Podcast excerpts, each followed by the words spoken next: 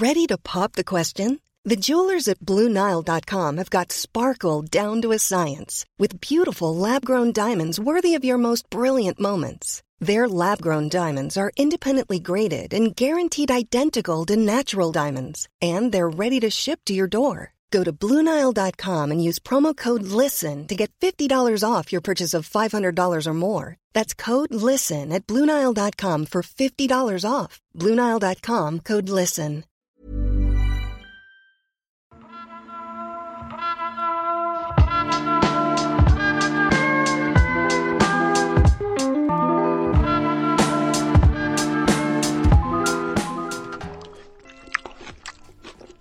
Non mais Greg, Quoi? Bah t'abuses là.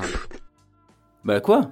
On a fait un épisode entier sur le bilan carbone des Pokéballs à la mangue et à l'avocat et c'était vraiment pas bien du tout. Hein. Bah ouais, mais je sais, mais euh, juste j'aime ça quoi.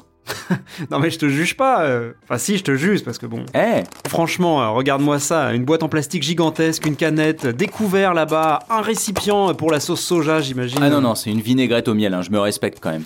S'il te plaît. Par contre, c'est vrai que la livraison de repas, ça fait des déchets en plus. C'est un vrai sujet ça. On pourra en faire un épisode de l'envers du décor, le podcast environnement du service sciences du HuffPost. Allez, c'est parti. Moi, c'est Grégory Rosière, journaliste scientifique. Non, non, non, et- non, là c'est pas possible. Tu vides d'abord ton assiette, tu parles pas la bouche pleine, on finit le Pokéball le temps du générique. Bon, d'accord. Je disais donc bonjour à tous, moi c'est Grégory Rosière, journaliste scientifique qui pratiquait déjà la livraison de repas à domicile quand Just Eat s'appelait encore Allo Resto et je suis avec Mathieu Balu. Journaliste scientifique qui comprend toujours pas pourquoi on fait pas d'emballage qui se mange. Ah ouais, Bah oui, genre des emballages en cornet de glace, tu vois. ça serait génial. Des emballages en gaufres, Ça serait parfait. des emballages en chocolat, Ça serait encore mieux. des emballages en saumon. Non, ça s'appuierait. Dans l'envers du décor, on vous parle d'environnement sans prendre de gants pour faire un tri sélectif, bien sûr, de nos certitudes et de nos idées reçues. Parce que vous pensez sûrement que la planète va mal, et franchement, vous avez raison, mais on voudrait vous aider à comprendre d'où viennent vraiment les problèmes. Et peut-être même les solutions qui vont avec. Alors, je sais pas pour toi, mais avec tous ces confinements, j'ai jamais autant commandé à bouffer. Du coup, ma poubelle, elle déborde de boîtes en plastique. Ah, c'est pareil pour moi. Tu commandes quoi d'ailleurs d'habitude? Alors moi en fait j'ai un truc de sushi à côté de chez moi, je commande toujours le même. C'est un peu mes copains, tu vois. Je leur fais des petits commentaires et tout, c'est sympa quoi. Ouais, moi c'est un peu pareil, j'ai le petit sushi à côté. Mais est-ce que t'as testé de nouveaux trucs justement? Parce que là tu peux pas bouffer des sushis tous les jours, maintenant on commande tellement souvent. J'ai testé de nouvelles adresses, mais je suis hyper tradi. C'est toujours euh, vietnamien, chinois, japonais et parfois une pizza. Voilà. D'accord, moi j'ai testé le coréen, resto coréen, ça change un peu. Bim bim bap aussi, c'est pas mal ça. Mais ça je crois que t'aimes pas, non? J'aime pas parce qu'il y en a jamais assez. C'est toujours un peu des petits trucs. Moi tu sais, je suis un bourrin au fond, hein, dans mon cœur. Mais en vrai, j'en ai marre là. Il faut que je me calme. J'en bouffe trop quoi. Ouais, et tu sais qu'on n'est pas les seuls. hein. Avant la pandémie de Covid, les livraisons à domicile, ça représentait à peu près 1% du secteur de la restauration. Aujourd'hui, c'est 8%. Ah ouais. Et même avant, hein, c'était déjà énorme. 160 millions de repas livrés en 2018 en France. J'ose même pas imaginer l'empreinte carbone de tout ça. Ah bah si quand même, c'est pour ça qu'on fait un podcast. Hein. Ah. Et ben justement, le bon point là-dedans, c'est qu'il n'y a pas besoin de se l'imaginer parce que des chercheurs australiens, ils viennent de publier une étude à ce sujet dans Resources, Conservation and Recycling. Très bel accent, donc je crois que ça signifie euh, ressources, conservation et recyclage. Exactement. Alors du coup, ça donne quoi cette étude? Ah bah faut deviner. Ah, c'est un quiz déjà? Oh ouais, va y en avoir plein Génial, allons-y. Alors, les chercheurs, ils ont calculé l'empreinte carbone des emballages utilisés dans les livraisons de repas à domicile. On parle d'analyse du cycle de vie en équivalent CO2. En gros, ça veut dire qu'on calcule toutes les émissions de gaz à effet de serre qui sont liées à l'emballage utilisé. Les matières premières pour le fabriquer, l'énergie dans les usines qui ont fabriqué effectivement les boîtes, le transport, la déchetterie, etc. Ok, on voit. C'est vraiment toutes les émissions euh, du début à la fin, ça c'est compris. Mais du coup, ton quiz, alors c'est quoi? Ah bah en fait, ce qui est marrant, c'est que les scientifiques, ils ont pas juste fait l'étude de l'empreinte carbone de la livraison à domicile en général. Ils l'ont fait pour les différents types de restaurants qui livrent le plus en Australie. Par exemple, c'est quoi là-bas l'empreinte carbone pour une pizza? Je me demande quel genre de pizza ils mangent en Australie, moi. Hmm, Peut-être avec de l'ananas comme partout malheureusement. Ah, pizza à l'ananas en Australie. Euh, donc tu disais, pardon, l'empreinte carbone pour une pizza. Ok, donc juste l'emballage, hein. Exactement. Absolument aucune idée. Euh, 1 kg de CO2, Ah non, non, c'est moins, c'est moins. 500 grammes de CO2, C'est moins. 100 grammes de CO2. C'est plus. Qu'est-ce que j'en sais, moi? 150 grammes de CO2. C'est 200 grammes de CO2. Bon, ça va, en France, euh, chaque année, par personne, on est à 10 tonnes de CO2 émises. 10 tonnes Donc bon, euh, 200 grammes de plus ou de moins pour une pizza commandée au truc d'à côté, euh, ça va quoi. Ouais, c'est clair, franchement, 10 tonnes, 200 grammes. 10 tonnes sur un an, 200 grammes sur un repas. T'as commandé à bouffer combien de fois ce mois-ci? Alors, une, deux... Ouais bon, ok, je vois où tu veux en venir. Et puis c'est vrai que c'est pas rien quand tu compares à l'empreinte carbone moyenne d'un repas en fait. Un repas, son empreinte carbone moyenne, c'est 2 kg de CO2. Donc tes 200 grammes juste pour l'emballage de la pizza qui vont s'ajouter aux 2 kg, bah ça fait 10% de plus quand même. 10% c'est vraiment pas rien. Exactement. Mais d'après toi, la question la plus subtile derrière, c'est si tu manges chinois plutôt qu'une pizza, tu pollues plus ou tu pollues moins? Alors ça c'est intéressant. Moi je te dirais que la différence entre le chinois et la pizza, c'est que la pizza, elle est en entier dans un carton, alors que le chinois, il y a plusieurs trucs, tu vois. Moi j'ai mes nems dans une petite boîte. Ensuite j'ai euh, mon poulet aux champignons noirs euh, qui est dans une plus grosse Très boîte. bon choix. Merci. En plus en général je commande un riz avec. Moi je suis plutôt riz nature que riz cantonais. Mais attends, régluant quand même. Alors régluant, oui, mais tous ne le font pas, hein, ça dépend du Ah. Mais à part ça, c'est vrai que ça vient dans beaucoup d'emballages différents, toujours des emballages en plastique, donc forcément ça va polluer euh, plus que la boîte en carton à 200 grammes. Eh ben non, c'est moins. 160 grammes au lieu de 200. Eh ben là je comprends pas, parce que comme je te disais, la pizza t'as seulement une boîte en carton. Bah ouais, mais en réalité, le plastique pour le CO2, eh ben c'est pas le pire. Par exemple, si tu te fais un burger. Donc t'as le sac en papier, des boîtes en carton pour les frites, le cheeseburger, le verre il est en carton, la paille aussi, et ben ça n'empêche que, même si c'est du carton, t'en as pour 290 grammes. Et puis il y a les nuggets aussi. Ah mais attends, j'ai même pas pu deviner là. Oh j'ai oublié le quiz Eh bah d'accord, du coup c'est moi qui explique. En fait, les chercheurs, ils ont remarqué qu'un sac en papier craft, vous savez le truc un peu à la mode dans lequel maintenant vous prenez tous vos burgers. Et ben ce fameux sac en papier craft, pour le climat, c'est pire qu'un sac en plastique. Ça peut sembler bizarre, mais c'est notamment dû au fait que le papier, quand tu le détruis, et ben ça émet plein de CO2. Ah c'est dingue. Mais en même temps, faut pas se dire que le plastique c'est génial. hein. Ça fait évidemment plus de déchets pour la biodiversité. Ça tue des dauphins quoi. Voilà. Et pas que des dauphins, des petits vers marins qui sont beaucoup plus importants pour la biodiversité que les dauphins en réalité. On en reparlera de ça. hein. Ouais, ouais, je pense qu'il faudra en reparler. Enfin, ça c'est si on réutilise pas le plastique. Parce que c'est peut-être ça la solution, réutiliser les emballages de livraison. Par exemple, la prochaine fois que je commande un Pokéball, bah je donne au livreur mon vieil emballage, comme ça il le réutilise. Ah bah il va être ravi ton livreur quand tu vas lui filer ton emballage dégueu. Non mais il va le laver quand même. Admettons. Alors tu vois, je sais que tu raffoles des Pokéballs. Mais moi perso, j'aime bien changer de menu et de resto quand je commande mon repas du soir, comme je te le disais d'ailleurs tout à l'heure. Et puis ma pizza, elle fait pas de sushi en même temps, ce qui serait absolument dégueulasse. Ta pizza, elle fait pas sushi fusion euh, italien euh, japonais? Non, non, non, moi les restos fusion, euh, ça marche jamais trop avec moi. Déjà les japonais qui font chinois et japonais en général, je trouve ça pas ouf. Non mais évidemment. Je veux dire, j'ai jamais mangé de bons nems dans un restaurant japonais et de bons sushis dans un resto chinois. Voilà, exactement. Après, il est très possible que j'ai jamais mangé de bons sushis, point final. C'est pas faux.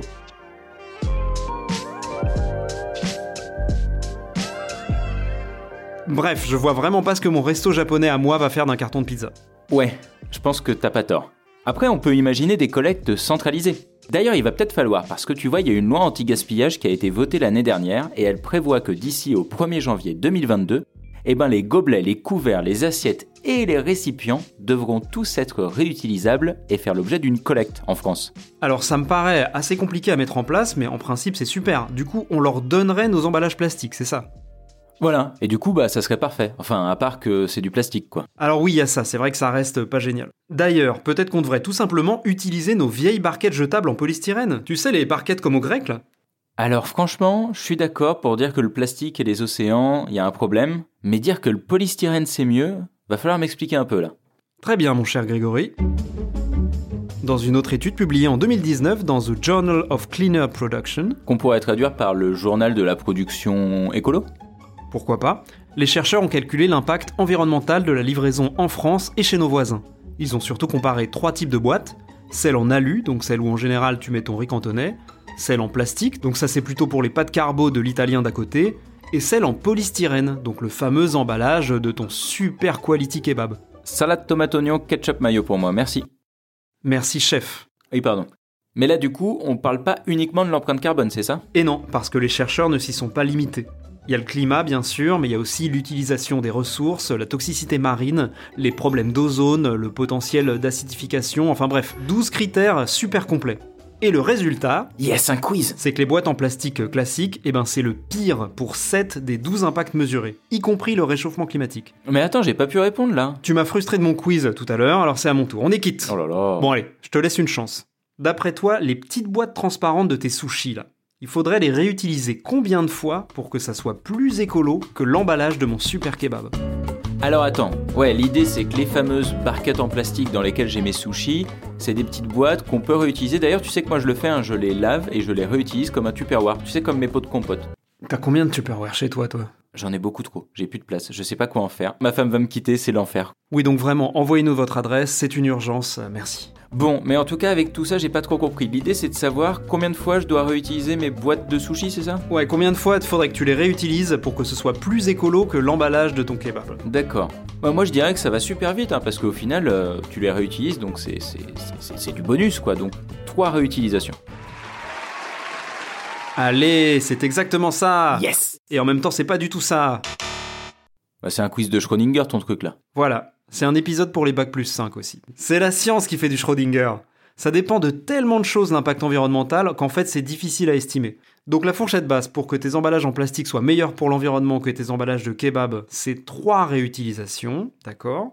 Donc, si je me fais livrer mes sushis trois fois dans la même boîte en plastique, j'arrive à la redonner au restaurant ou quelque chose comme ça, c'est plus écolo que dans un emballage en polystyrène de kebab. Et en plus, ça serait quand même vachement meilleur parce que je pense que des sushis dans une boîte de kebab, c'est pas top. Donc ça, d'accord. Et la fourchette haute, c'est quoi du coup? Eh ben la fourchette haute, euh, c'est 39. Ah ouais? Ah, ça fait un peu trop de poisson cru pour mon assiette flexitarienne, ça. Ouais, et puis c'est absolument dégueu au bout de 39 réutilisations, je suis désolé. Mais on les lave Non mais même à un moment ça va sentir le vieux macro quoi. C'est vrai qu'en plus, c'est des petites barquettes en plastique, t'as une chance sur deux de la casser, donc je pense que t'as quasiment aucune chance d'arriver jusqu'à 39 réutilisations en vrai. Bah voilà. Et puis il y a pire que ça. Si jamais tu te dis que tu utilises ton propre Tupperware, tu sais le truc super résistant que t'as acheté exprès là. Mais tu sais bien que j'achète pas mes Tupperware, j'utilise mes pots de compote vides. Donc on vous rappelle, envoyez votre adresse si vous avez de l'espace disponible chez vous, il faut qu'on débarrasse Greg de tout ça. Ou si vous avez un box à louer dans le 19e, à Paris. D'accord, d'accord. Mais imagine. Imagine que t'aies quand même acheté un Tupperware comme une personne normale. Et ben là, il faudrait que tu l'utilises entre 16 et 208 fois pour que ce soit plus écolo que ta boîte de kebab.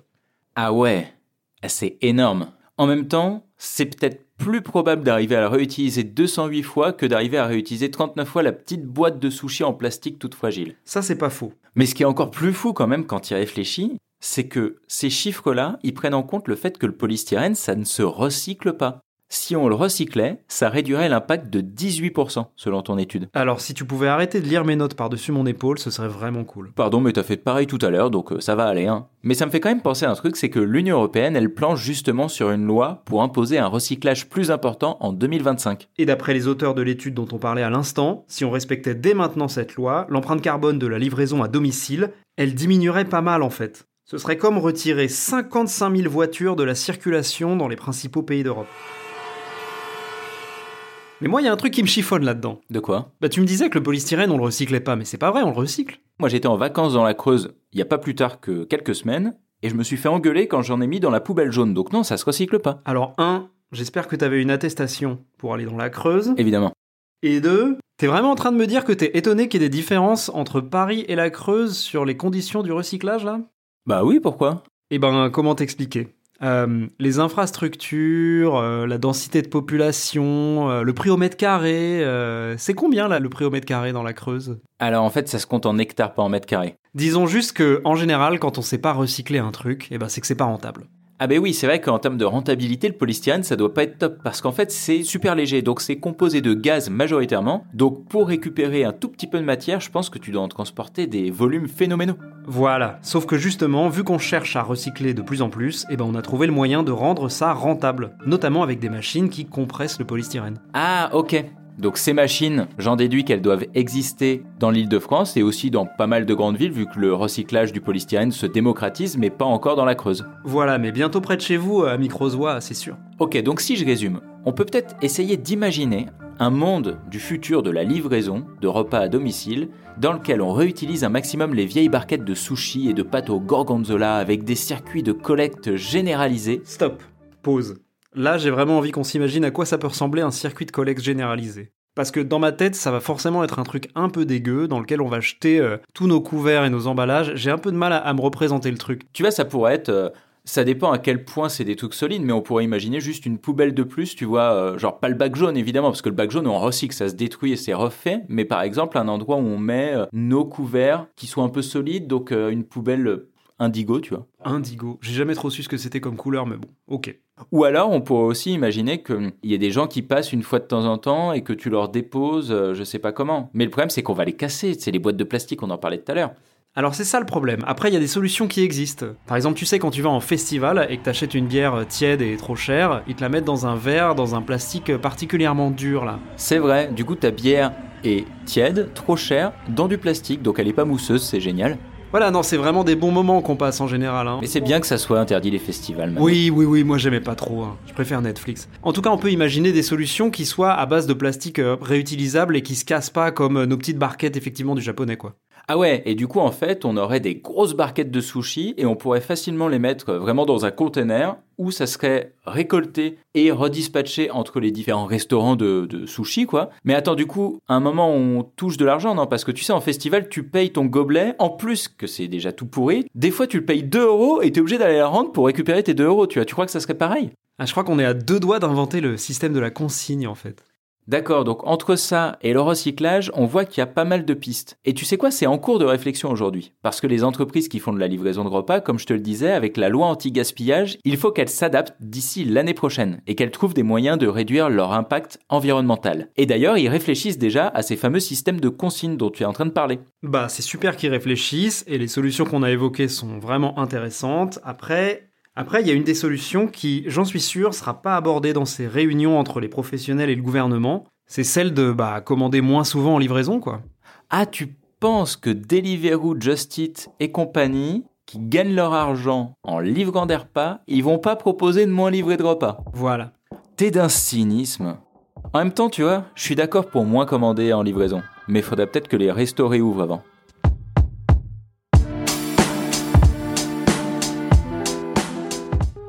Ce n'est clairement pas en arrêtant de commander des repas livrés à domicile que vous sauverez la planète.